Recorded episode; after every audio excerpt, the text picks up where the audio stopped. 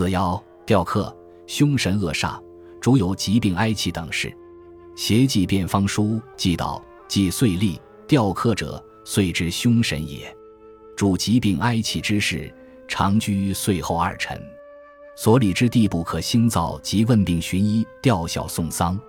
元代武汉臣玉湖春第三者问什么撞着丧门，管什么缝着吊刻，怕什么月之年灾，拼死在樱花寨至妓院。明代无名氏庞略四郡第三者坐衙处撞着太白，犯着吊刻，把一座守官厅生有座大石阶。明代无名氏答董达第三者，遇着这个坡无图，你今日何身丧？这莫是天生雕刻铁打的金刚？迷信说法认为碰到恶鬼凶煞会带来祸患，但是民间也有一些不怕鬼不惧邪的故事。据说杭州人邱大胆就是一个不怕鬼的好汉。邱大胆自青年起就行走江湖，贩运布匹。有一天。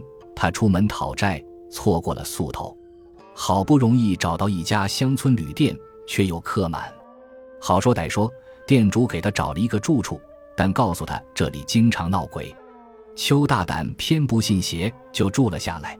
半夜，邱大胆感到屋里太热，就坐在门外纳凉。正是初五初六，冷风飒飒，阴气袭人。忽然，邱大胆见到远处有人影掠过。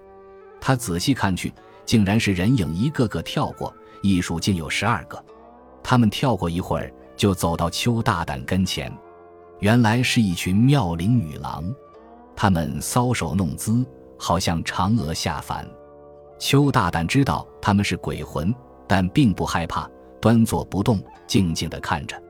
鬼魂见邱大胆无动于衷，就变换花样。二鬼蹲下，一鬼登上他们肩头。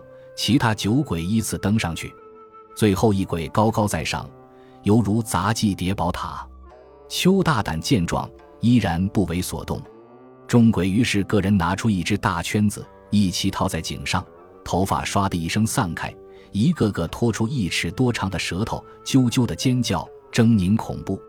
邱大胆居然哈哈大笑，说道：“你们原来那么漂亮，现在如此恐怖，我立身持正。”看你们最后能变成什么？鬼听后一看吓不住他，就都大笑起来，恢复原形，一哄而散。有道是：邱大胆，胸有正气，即便碰到了鬼魂雕刻，只要立身持正，就能使邪不压正，战胜一切妖魔鬼怪。本集播放完毕，感谢您的收听，喜欢请订阅加关注，主页有更多精彩内容。